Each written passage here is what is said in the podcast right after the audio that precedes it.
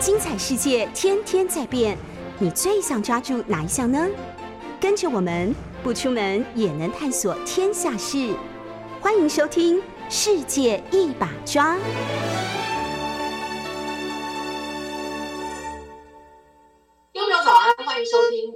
九八世界一把抓，我是台北新园钟佩君。我们同时也在 YouTube 频道直播，欢迎大家透过直播收看收听。好，今天这个节目最一开始，我们透过 Google 圈网络热门搜寻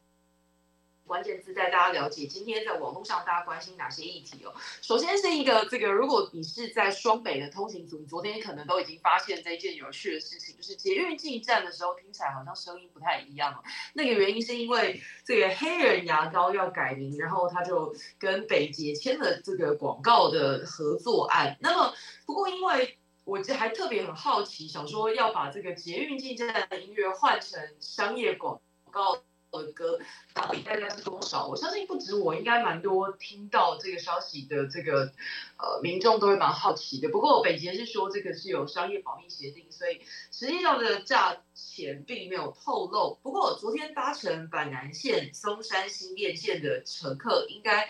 耳朵都会一亮，但是喜不喜欢呢？这个评价蛮两极的。那当然是因为这个我们熟悉的这个黑人牙膏，它因为要改名成好来牙膏，它可能怕很多消费者很陌生，或者完全真的黑人问号，黑人牙膏被黑人问号，所以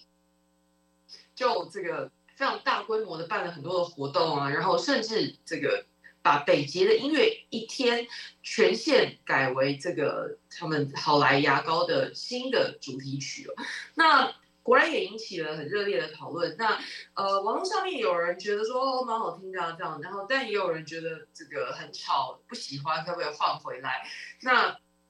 比较中立的可能就觉得说哦那没关系，就是北捷有收入总是一件好事这样。不过如果不管你喜不喜欢，有没有听到六月一号？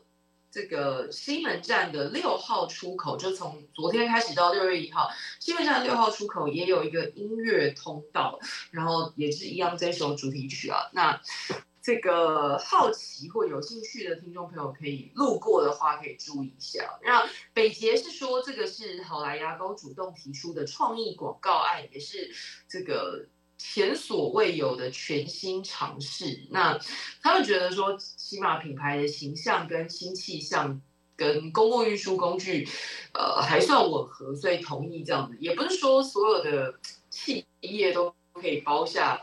北捷的音乐，大家也可以想象一下。好，这个是比较轻松的讯息，但是网络上讨论度也很高。那另外就是，如果你是台湾之星的用户，你昨天应该蛮生气的，因为昨天的。下午一点多，台湾之星断网了，那让很多用户当然是蛮崩溃的，因为这个一断就断了不少时间。那呃，一般这种规定就是，如果电信业者或通讯断讯两个小时以上，就可以跟业者求偿减免月租至少百分之五了。那但是其实这个比例跟你当下造成。得到的不便当然是不成正比了。不过我觉得台电的反应是比较奇特的。昨天台湾之星断网是因为这个台电设备故障，所以让他们这个机房电力不足，包括数据跟语音讯息的服务都出现不稳定的情况。然后有部分的区域用户是没有办法连线的。那一直到下午三点多电力恢复，然后通讯才恢复正常。所以确实也。大概达到了这个可以理赔的，就是可以消费者可以求偿的这个断讯两个小时的这个区间。那我说台电的反应比较奇特的是，是台电台湾之星因为台电设备故障，所以这个机房没有办法正常的供讯，所以就造成用户的不便。那现在台湾之星就变成要赔用户嘛？结果台电就跳出来，我以为台电是会。琢磨在自己的这个电力为什么供电不足啊？结果台电居然说法是会协助台湾之星厘清发电机自备的发电机没有正常运作的情况，而且他还去建议台湾之星说：“哎。”你现在是用低压的方法供电啦，那为了避免以后你这个电信在因为停电中断了，所以应该要提高紧急发电量容量，发电机的容量啊，然后还有加装不断电电源啊，或者你去跟其他电信业者学一学嘛，把这个用电形态转换成可靠度比较高的高压供电啊，这些方法啊，不要再断讯了吼，这样。但我觉得台电的这个应该先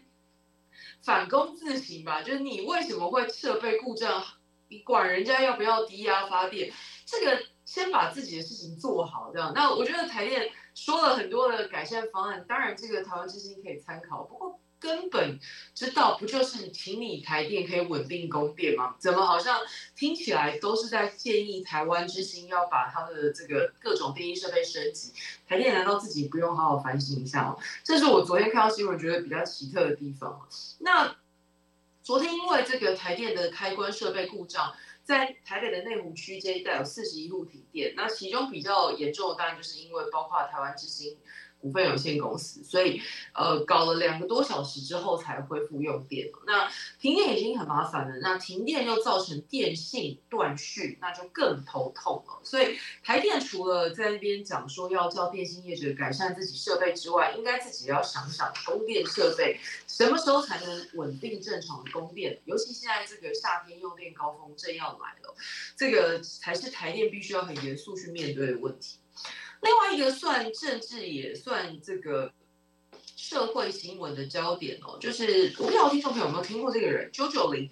名媛林元君，他在一九九八年的时候，其实我我昨天乍看这个名字已经有一点遗忘在大大大脑的一角了。他在一九九八年的时候。呃，对外宣称他跟这个红人集团总裁王文阳有婚外情，而且还生了一个女儿，而且他还威胁要把这件事情曝光。当时他跟王文阳勒索三百二十万那结果被王文阳一状告上法院，告他恐吓取财啊诽谤。那后来法院就判他一年五个月徒刑。这个九九零一度拒绝到案被通缉，不过。在二零零三年的时候，还是被捕入狱服刑了。那最近他又这个登上新闻呢，因为他被台北市议员秦惠珠指控了，就是过去在这个二零零七年到二零一六年，就是秦惠珠担任立法委员期间，那九九零告诉他说，这个呃大陆有朋友可以提供这个消息跟情资，但是后来呢又被这个大陆发现。被追杀，需要资金逃亡安置，所以秦惠珠就跟这个朋友在二零零七年到二零一六年，一共多次汇款将近八千万元到这个九九零指定账户。那现在这个。被秦惠珠告上法院，说，哎，发现没有这件事情，他认为他钱被骗走，这八千万，他认为秦惠珠认为他被骗走，所以就状告法院。但是，地检署侦办的时候，发现九九零现在已经是植物人了，没有办法出庭，那等于这个案子就只剩下这个秦惠珠议员的片面指控了。那再加上检方发现这些钱都是，呃，当时。秦慧珠议员的呃，当时还是立法委员啊，他的助理用现金存入账户，那再加上这个地下汇兑的方式很难去查金流，那加上这个当事人之一周秀玲已经变成植物人，没有办法出庭了，所以北检认为罪嫌不足，在昨天是不起诉处分，那也让这个网络上面一波讨论就是不甚唏嘘啊，就是。呃，消失就是这么久没有他的消息，不过他也因为生病，然后已经变成植物人了。好在就是跟疫情有关的关键字哦，这个早上我看到的时候还蛮惊讶，金银花。大家知道，因为最近这个疫情的关系，那等一下我们会讲这新冠一号的事。那当然陆陆续续就有很多的这个中医偏方哦，不过。什么才是真的有效的呢？这个呃，高一的高雄医学大学的研究团队，他们发现说有一个药材金银花被忽那金银花不止可以增强抵抗力，然后这个高一的研究团队认为对新冠肺炎有用，而且还发现对登革热跟肠病毒也有效。这个研究团队的。报告指出，感染初期症状轻微或者没有症状的人可以参考用金银花跟黄芪；感染后期或重症患者在中医师讨论之后，也可以斟酌加上这个药物组来抑制病毒复制，或者是这个改善肺部纤维化的情况。那这些都是。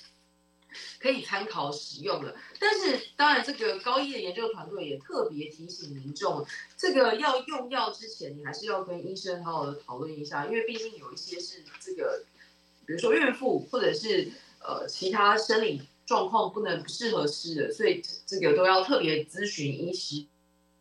用之前。好，讲到中药就要说这个。大家应该对“新冠一号”这个名词不陌生哦，这个是国内的呃开发的中药。那现在当然因为疫情确诊数大爆发，在国内是一药难求。那甚至我其实自己都接到这个澄清电话，问我说去哪里买“新冠一号”，我真心不知道。这个“新冠一号”现在。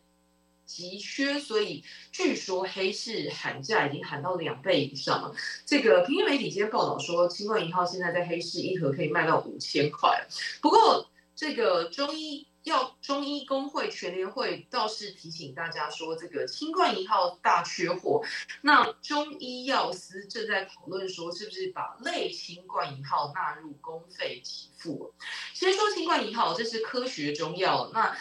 现在有好几家药厂，就是都有同一个配方，然后都出，都叫新冠一号，那都是这个食药署合可的，一共有八家。那这个科学中药从抓药到生产，有一些需要。呃，六十天比较短的也需要两个星期，所以现在看起来业者要稳定供货，可能要到五月中旬以后才能慢慢的改善供货这个情况。而且这个供货也不是说呃大家想买就买，它还是优先以这个医院开出诊断的这个需求为主。所以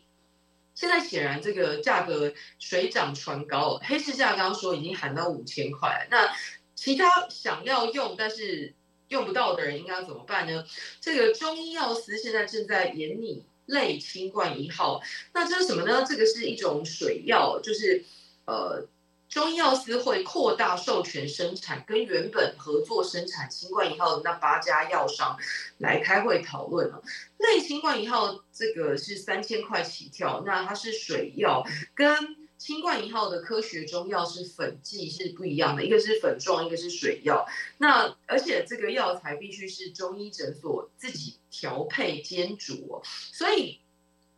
这个两者会不会有所差异呢？中医药是希望说这个做出来，不管是水煎剂啊，或者是粉剂，药效跟浓度都可以呃类似，或者最好是完全一样。那希望说可以缓解这个新冠一号的需求。那最近。接下来有希望，就是如果呃跟八家业者研发成功之后，那就可以把它纳入公费给付。要不然现在都是大家都得自己跑去这个中医药诊所去买水煎剂啊，那真的不便宜，自费要三千多块了。那如果可以纳入稳定生产，然后纳入公费给付的话，大概会对有需求的民众会比较好一点。那另外一个有需求的事情是。数位新冠病毒健康证明，那这个不晓得听众朋友有没有去申请？就是如果你打过疫苗，或者是你最近有去做 PCR，那呃，基本上大多数人都打过疫苗了，所以申请数位新冠病毒健康证明会比较方便哦。这是什么呢？这个就是数位版的小黄卡，因为前一阵子这个包括呃开始去旅游啦，或者是有一些。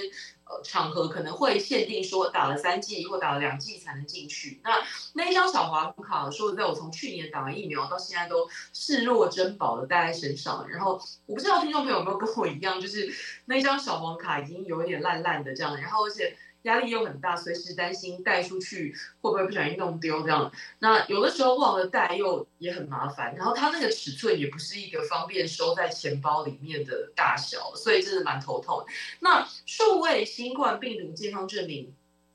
已经上线好一阵子了。那如果你还是用 iPhone 的朋友，还更方便，就是可以直接设到快捷键，像叫出信用卡这样存在钱包里面，就变成一个画面，所以蛮方便。好，那。这个数位新冠病毒健康证明为什么会在网络上引起讨论呢？就是这个东西到底可不可以当成确诊的理赔替代文件呢？呃，这个数位健康证明除了可以秀出你呃打了几剂疫苗，然后打什么品牌在哪里打之外，如果你有去医院做 PCR，同时它上面也会显示了。那最近的问题就是因为太多确诊的人，所以这个拿到呃隔离通知书或者是。呃的速度实在是太慢了，所以就很多人等不及就直接跑到医院去要请医生开这个诊断证明。可是各位也知道，最近医院就已经因为疫情爆发，然后这个人力很不足。那如果这种开诊断证明的文书纯文书工作又占据了医师跟这个护理师或者是病房的时间，呃，就是整整间的时间，实在是蛮糟糕的。所以。就开始这个有一波讨论，就是说是不是可以直接把呃数位新冠病毒健康证明当成是这个申请保险理赔的确诊文件呃证明文件呢？因为上面已经写了嘛，就是刚刚说了会秀出这个 PCR 的结果。那如果真的不幸是阳性，可不可以就把这个当成是证明文件？那可以。消消化一下这些跑去医疗院所要开诊断证明书的民众，替医院分担一些人力哦。那乍听之下，我觉得站在消费者的角度觉得很合理。可是，包括这个寿险业者啊，然后还有这个保险工会、寿险工会，然后还有这个寿险业者，其实初步都是当时都是非常反对的，因为他们认为说这个电子证明上面可能没有纸本来的这么慎重。那理赔这件事情已经爆量。可能金额很庞大，那如果审查的过程又不够严谨的话，可能这些保险公司会吃不消。所以基于各式各样的考量，在最一开始的时候，寿险业者是反对的。那包括金管会、包括保险局在这之中，跟业者有很多次的这个沟通跟这个协调。那在昨天的时候，总算是。双双包括这个寿险工会，然后包括这个业者都让步，确定是之后，你只要是数位健康证明里面有秀出你是这个 PCR 阳性，就可以取代诊断书去申请理赔哦。那这样子问题就完全解决了吗？当时这个想法是金管会先提出来的，因为。就是跟大家说，太多人想要申请这个保险理赔，那迟迟等不到被这个框列的通知书，所以就直接冲去医院去了。那冲去医院去之后，就变成本来应该要拿来看病的资源，拿来开这个诊断证明的文书作业，实在是蛮浪费的。所以经常会提出这个说法，希望业者可以用数位健康证证明。取代诊断书，那业者反对的疑虑，现在看起来这个呃寿险工会、产寿险工会双双让步。那其中他们的疑虑是有四点，就第一就刚刚讲的这个呃不够严谨的部分。那今晚会也跟卫福部沟通，会把这个数位健康证明中加上身份证字号，所以也就是说，除了这个名字、身份证字号，然后还有 PCR 的诊断结果。数位证明的内容就会大致上跟医生的诊断证明大致相同，那就会比较呃让这个业者在审查的时候得到的资讯会比较完整一点。那再来就是数位证明在开立的过程当中，医生已经有就医判断，所以才会说要做 PCR 或快筛，所以不会有这种呃莫名其妙得到 PCR 结果的的的状况，因为。在你要做 PCR 之前，等于医疗机关已经做过初步的把关，所以换句话说，一般民众也不是那么容易得到这个数位健康证明里面的 PCR 检查的。那第三点是，数位证明里面没有用药明细，那有部分的这个保险理赔条款是你必须要用药，才符合这个呃因病就医的条件。所以如果这个数位健康证明里面确实看到诊断阳性，但是因为里面看不到到底这个患者有没有吃药，或者是吃了哪些药，那这个可能就没有办法理赔。那这一部分要怎么解决呢？现在是做出一种折中方法，就是呃，业者先受理这个数位证明之后，再根据这个证明书上的 QR code，呃，再根据这个数位证明去跟。保护要求授权去跟医院调出病历资料，那就可以看到用药的状况。那当然，这个对保险公司来讲会步骤会比较复杂一点，因为过去大家都知道嘛，要出险就是要自己把所有的文件都备齐送去保险公司让他审查，然后就过关。那现在不一样，现在变成他还要去，过去他只要做核实的这一部分，那现在他自己也要去做资料收集，就是刚刚说的。呃，健康数位健康证明上面没有用药的记录，那变成保护提出申请之后，这个保险业者要根据保护的授权，才能去跟医院调相关的用药记录跟病例。那最后一点就是会不会造假？这个数位的健康证明书。毕竟不像这个医院开出来的有官房，然后这个层层把关，你要去假造一张医院的这个病历证明，可能不是那么容易哦。可是数位的会不会就是 P 图啊，或者是这个其他的风险啊？那现在这个呃，金管会也开胸脯说，这个数位证明书上面有 QR code 了，所以保险公司扫 QR code 之后，就可以辨识这张数位证明是真的还是假的。那这个。这样子问题就都解决了吗？恐怕也不是哦，因为现在政策防疫政策可以说是天天都有新的进度跟变化跟调整。那你老实说，我有的时候我虽然在做民意代表，每天都有很多人来问我新的这个防疫措施，可是我老实说，有一些 呃变动或改变滚动式修正的太快的，我自己都要确认一下才有办法回答。那这个更不要说一般民众，防疫政策很混乱，那。产险业者理赔的措施跟不上政策，就会让很多的保护很焦虑。就是我当时保到这个保单，那我现在假设我有需要的话，我到底能不能用？那关键就是因为现在这个确诊数一系之间走向共存，就变很多很多人。那再加上这个框列的呃标准越来越松。然后越来越少人，再加上还有可能这个快筛视同确诊啊，以筛代隔这些措施，会让保险公司意识到说这个恐怕以后会赔不出来，所以大家应该从新闻这阵子有看到很多的纠纷，就源自于保险公司紧缩这个理赔条件哦。那业务又说，现在最常吵架的事情就是。保护已经确诊，甚至都已经解隔了，可是都还没有收到这个隔离通知单呢。那这个问题刚刚说了已经解决，就是数位健康证明可以替代，那这部分问题解决。那另外就是现在理赔的条件越来越严格，那到底接下来民众有没有可能顺利的，呃，在发生状况的时候取得相对应的保险金呢？这个金管会昨天倒是对业者有一番这个呼吁哦。先进一段广告，马上回来。欢迎继续收听《六九八世界一把抓》，我是台北市议员钟佩君。我们同时也在 YouTube 频道直播，欢迎大家透过直播收看收听。上个节目片段跟大家讨论到说，这个现在关于防疫理赔险到底你应该怎么做呢？听众朋友不晓得你在这个过去的这一段时间有没有顺利的保到防疫险哦？那其实一共有两波，第一波是去年的时候，那这个防疫的。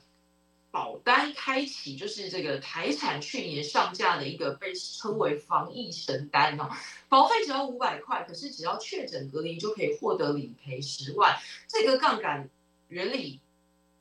简单易懂，就是保费低，但是理赔高，所以一时蔚为风潮，大家就这个抢破头。那一共卖了四百零三万件哦，那我是没有买到，我身边好像也没什么人买到，因为那速度实在是太快，当时大家都还在上班，来不及反应过来。那但是全台湾有四百零三万个人买到了，那这让台产声名大噪。可是后来呢，这个由红翻黑，总共亏了五亿哦，从大赚变成大赔，但是他也只能默默吞下，就堪称这个防疫保断。保单之乱的续篇呢，而且我觉得去年的状况跟今年不太一样。去年这个说到染疫，真的是人人闻之色变。去年的时空背景是也还没有这个疫苗可以打，然后只要一个人确诊，哇，这影响的牵连的范围之广哦，包括你的同事、亲朋好友，可能通通都被框列，连你去过的每一个地方都要消毒。那这个影响层面非常广，而且。没有疫苗的情况之下，这个感觉好像染疫是一件非常不得了的事情，所以我相信去年真的不太有人有可能为了这个十万块的理赔故意去搞自己染疫了。那今年我相信听众朋友身边应该就会听到很多这样的说法，就说啊，反正这个现在确诊数飙升，感觉好像很容易得到，而且大部分都是轻症，那不如早点得一得好了，保险金还可以拿。我身边确实就有听过这样的说法了。那当然，我是通常这个比较不以为。然的，因为我还是会好心跟这个有这样想法的朋友提一下，就是不要忘了，还算比例很小，但是还是有这个中重症的可能啊，不要随便挑战这种事情啊。保单其实对大部分的人来说，应该投保是为了分摊风险啊。我我觉得会现在会存心想要去搞自己确诊。理赔的大概也是很少数啊，大部分的人保这个保单的时候是为了分散理赔风险。像我在今年这一波这个又试出防疫保单的时候，这一次我就有保到。可是，在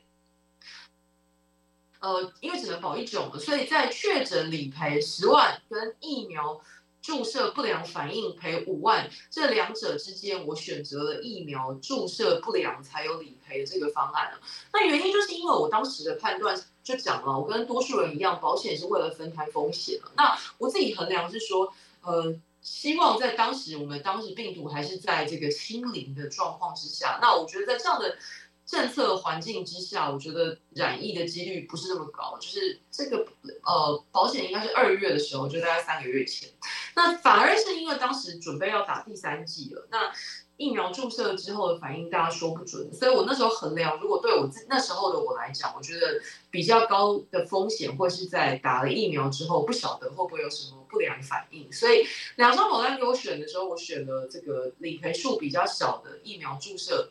呃，不良反应才有理赔这样。那多数人买保险是为了分摊风险哦。可是业者在设计这个商品跟开卖前没有妥善的去精算了，你现在才来后悔，或者是去怪保护，真的是大可不必哦。那当然，保险业者有他的难处，因为呃，当时他在卖这些保单的时候，并可能也没有料到说。我们在那么短的时间就会走向这个共存，那还有也放宽了认定确诊的标准哦。那这些政策的调整固然是舒缓了医疗量能的紧绷，但是有没有同时也造成了保险业者的困境？我觉得这个是政府必须可以再去跟保险公司了解，这是不是他们无法负荷之重？那。在这个官方有任何调整之前，还是都要回到这个契约精神啊。也就是说，这些业者当时只要自己写出来是确诊就理赔，那即使是现在官方放宽到快筛形同确诊，那快筛阳性视同确诊，那保险公司实在是没有理由违反官方的政策，所以该赔就是给得赔，不然就会是在保险的条款上面过度的解释哦。那。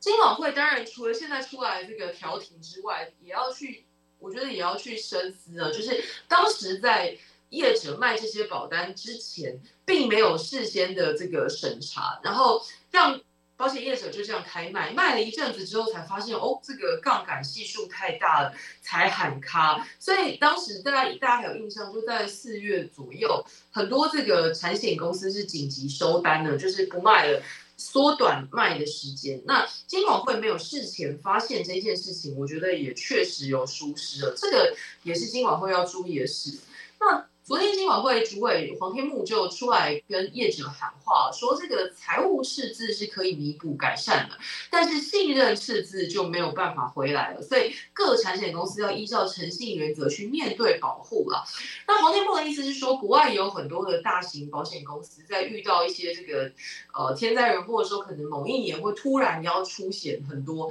那公司无可避免的就是会承受赤字。但是通常都会这个依约理赔啦。那第二年再来看怎么处理，比如说保费提高啦，或者其他的做法，那保护才会继续对这些保险公司有信心。所以金管会就喊话说，哎，现在已经卖出了这个十二家，有在十二家有在卖这个防疫险的保险公司，记得都要理赔哦。那这个销售超过百万张。保单的有两家，那有三家是卖五十万张到一百万张，那三十五万张到五十万张的有两家，那另外还有五家是卖三十万张保单以下。那金管会这个提出了这个看法，可是业者做起来容易吗？刚刚说了，就是。呃，民众就是投保者，其实也蛮头痛的，因为现在理赔的条件越来越严格。现在还有一个就是说，确诊者如果是居家照护没有用药的话，就不再比较住院日额去做理赔哦。这个关键是因为之前才放宽，把居家照护也放宽成一般住院规定必须要理赔，那现在又加注了说必须要限定医生有开药给你才可以理赔。那接下来当然民众也会有一波抱怨，因为之前有一些确诊者没有跟医生视讯，那或者是你是轻症、急轻症没有症状，医生根本不会开药，那或者是这个确诊者太多，他连视讯。医疗都排不上队，那或者是我们刚刚前面讨论，新冠一号算不算这个呃新冠肺炎的官方用药？这些都存在很多执行上面的疑虑。那接下来恐怕就会造成这个民众想要出险的时候，会跟保险业者会有一番的这个斗法。那更。现在接下来下一波可能更造成纠纷的原因是，昨天这个陈时中部长有说，预计七月中旬可能有机会把新冠肺炎从第五类法定传染病降到第四类。那这样子一来，会有四家的产险防疫保单理赔金额大幅下降，可能会剩下现在的百分之五或者百分之十。从第五类降到第四类，也会牵动民众的保险金额。所以这个显而易见，都是接下来这个业者。会跟民众会有呃冲突或者对立的部分，那这个也都是金管会没有办法未雨绸缪挑出保单的问题。那现在当然就只能一一去协调了。还有在网络上另外一组关键字是李明哲，这个是二零一七年三月他到澳门去大陆的时候被中共当局逮捕，那在二零一七年的十一月就被以颠覆国家政权罪判刑五年。剥夺政治权利两年，那时隔五年之后，他在今年的四月服刑期满出狱，隔天他就上飞机了。那为什么昨天才露面？当然是因为这个入境之后必须要有相关的隔离措施。那二零一七年他被捕的时候，我自己还是这个电视台记者，那我印象很深刻，就是他的太太多方奔走，我相信听众朋友应该都不陌生了，就是他太太呃到处求救啊，希望可以赶快把先生救出来。那五年之后，他这个刑期已满了。不过，显然跟这个中共官方还是各说各话，因为，呃，中共想要用间谍罪办他，然后但是李明哲说他坚决不认罪。那总之后来还是被判颠覆国家政权罪，判刑五年。那他也终于回来回来台湾了啊！这个是在网络上讨论度很高的关键字。今天联合报的头条提醒大家是量能紧。药跟床都告急，那确诊破五万，昨天有十二人不幸因新冠肺炎病逝了。那不过我被问到说，现在到底是不是已经要爆掉了？检验能量啊，然后还有这个病床到底行不行啊？可是卫福部的说法好像跟基层的医护的看法有很大的落差。那这个落差，先讲这个 PCR 检查的部分。听众朋友身边不知道有没有这样的状况？那我自己是有接到这样的申请，现在是快筛阳性，然后才去做 PCR 嘛，这个就是为了舒缓这个检测的量能。不过，即使是在你自己要快筛阳再去的这个前提之下，在呃大概是礼拜呃上个星呃，我看礼拜一。就前两天的时候，就已经各大医疗院所都非常紧绷。那我甚至听到有人自己已经快筛阳，然后想要找医院去做 PCR，不得其门而入哦。就是每一间都已经满了，就让他已经快筛阳了，然后身体不舒服，还得自己开车一家一家医院的找，看还有没有哪里有 PCR 的名额可以做。那后来实在是太不舒服了，然后一直搞到晚上都还没找到医院，所以。这个我这个成型人就回家休息，然后隔天再出发。那其实这样子，除了对确诊者是一个折腾之外，其实无形当中也增加了一些风险啊。虽然说大部分的人都会有这个防疫的意识，不要搭大众运输交通工具，要自己开车前往做 PCR，但是谈何容易，也不是每一个人都有能力这样做。所以现在的窘境就是量能。第一线或者说民众或者医护的感受就是很紧很紧，可是陈世忠部长每天被问到的时候，他都说还好，还有还还行啊。医疗量能这件事情，就是医院的专责病床还够不够？那指挥中心昨天公布的最新医疗量能状况，他说这个病床一万零七百八十四床啊，哎，空床率还有百分之五十三点九嘛，所以看起来是蛮从容的啊。这个是指挥中心的说法。那真的是这样子吗？医护可不以为然哦。这个昨天有医护人员的好几个工会，这个到机关署去抗议医护过劳，那甚至他们很生气，说被当成得来速哦。如果真的像这个陈世忠部长说的，现在空床率超过五成啊！欢迎回到六九八世界一把抓节目现场，我是台北新议员钟佩君。在上一段节目，我们跟大家谈到说，这个现在的医护抗疫医疗量能紧绷，但医护的感受跟中央的数字显然有很大的落差，因为。这个卫福部长陈时中昨天被问到医疗量能紧绷的时候，他是以这个专责病床的空床数还超过一半这件事情来解释说，他认为现在医疗量能还绰绰有余哦。但是医护基层医护可显然并不这么想。昨天就有很多这个呃各个工会来这个机关署门口抗议了。那北北基桃的医疗量能紧绷，因为百分之五十三的这个比例是全台的比例哦。那他用全国的空床率并不准确的原因是，台北显然北北桃比较紧绷的地方，跟这个呃一些偏远地区的空床数显然没有办法相提并论嘛。全国平均是这个呃超过五成，但是在北北基桃。空床大概平均剩三到四成，那第一线的这个护理师爆料，专责病房已经塞不下暴增确诊的病人，已经扩散到非专责病房去收治了。这个对院内的这个感染风险控制早就已经亮了红灯了，现在。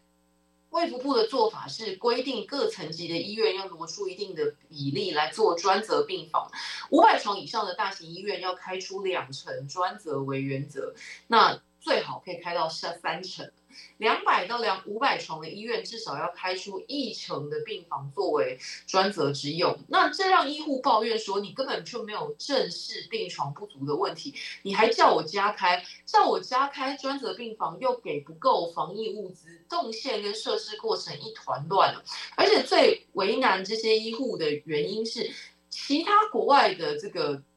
经验来看呢，国外的专责病房医护比例从大概会从一比一，但是疫情变严重的话，大概就变一比五。可是，在台湾的话，一名医护理人员大概要同时照顾十到二十个确诊者，是国外的两三倍，每天都要加班超过两到四个小时哦。那昨天这个台北市联合医院企业工会。就很愤怒的指出，医护每多照顾一个病人，死亡率会增加百分之七哦。那痛批这是中央要的安心环境吗？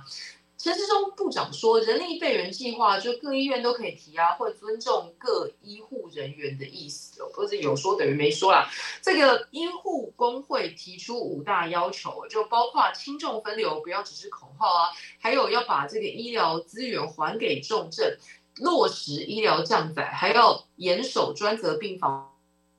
的照护比、医病照护比。那政府应该要严格审查人力备援计划。那要来听这个中地方的心声。现在中央的落呃认知跟地方落差显然不止这一件事情哦。最近有很多人问我，就是快筛试剂买不到，那可不可以自己从国外购买呢？呃，我看到两个部分，一一种是这个昨天收到一篇这个文章，说他国外的朋友寄唾液快筛给他，然后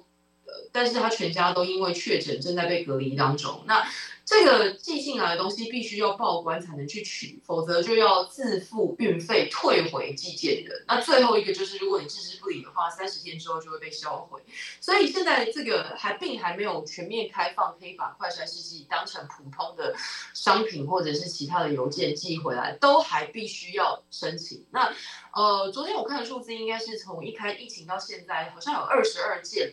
就是一般民众。从国外寄这个快餐试剂回到台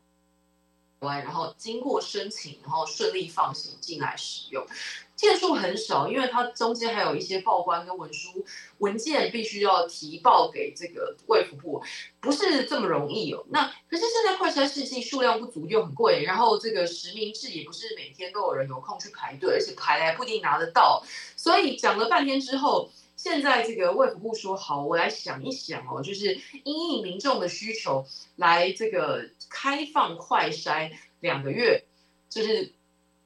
呃选定接下来的两个月的时间，然后不用逐项审核申报，而且也不用付两千元的行政规费。可是呢，你必须一是这个不可以转卖牟利，然后第二就是，哎，你寄什么东西回来我不知道，所以你用了之后成效自行负责。那昨天就很多人看的蛮高兴，说，哎，那是不是可以现在去上网订购，准备要自己买快筛了呢？哎，等等，还没有这么快，因为请听清楚，这个卫福部是说严拟开放哦，所以现在还在讨论呢，还没有确实这个上路的日子，所以再等一等。但是方向是可以有两个月的期间开放快筛，那不晓得这个卫福部的速度如何？那接下来买到，终于买到寄到台湾的时候，也不知道还赶不赶得上。那这个是现在显然另外一个民众的感受跟政府有落差的事。再来是听众朋友，如果你家里有正在读书的孩子们，就是可能也蛮头痛的。就是上个星期的新政策，应该说这礼拜开始执行的，就是九宫格框列被骂翻了。这个是因为学校这个过去的方式是确诊之后，然后就要停班。那停班达到一定比例的时候，又要停课，就全校都一起要停课。那反复的，可能有些人停了又上，上了又停，这样。那后来中央就想出一个方法啊，这样子好了，九宫格框列，就是不要全班一起停课啊，确诊的那个人就是周边的小孩停课就好了，这样。那这件事情有铺露出两个，就是呃完全中央不接或者是决策者不接地气的原因哦。一个是小朋友都懂的道理哦，就是孩子下课的时候。一定是满教室爬爬照啊，聊天啊，一起吃东西，怎么可能所有的人都在乖乖的待在位置上？那九宫格空列这件事情其实意义并不大，这是小朋友都知道的事情。那另外一个就是，现在显然这个框了之后，有没有办法让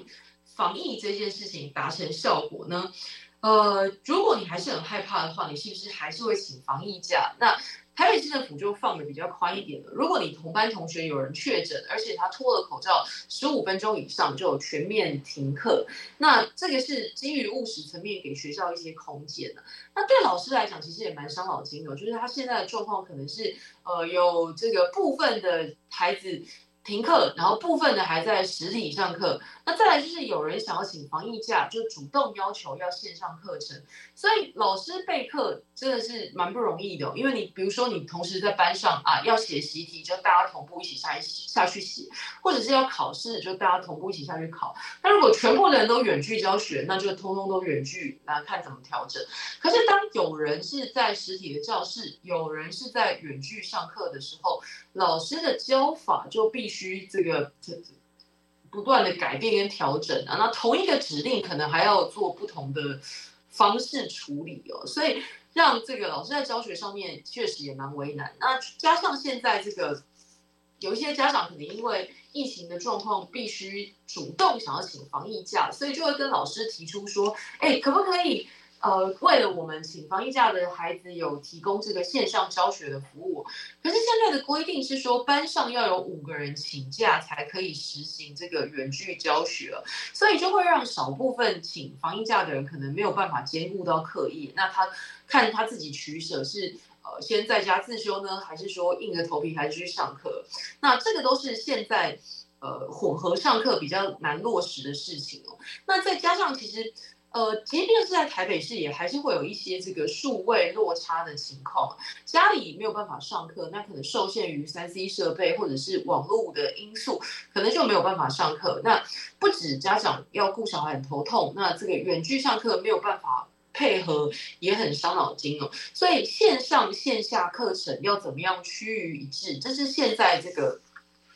在呃疫情又下一波爆发之后，大家家长跟老师还有学校要一起处理的事情。那刚刚说的这个九宫格的框列是在国中以上的，那国小跟幼儿园，因为大部分的孩子都还没有打疫苗，所以现在是这个只要有人确诊就要停课三天，从最后接触日。起算就是要停课三天，那就会启动远距离教学。大部分的其实，在台北市的学校，大概都有用这种正常的时候，比如说假日，然后来演练远距离教学。那我觉得小朋友大部分都已经有一定的这个概念跟习惯。那国中以上。还有高中是用九宫格框列哦。那刚刚说了，这个学生也也不领情了，因为大家都知道下课走来走去的怎么框啊，所以双北跟台中是基本上没有在管这件事情的，就是呃还是地方政府授权给学校去弹性处理。那如果你真的很担心，或者是真的很害怕，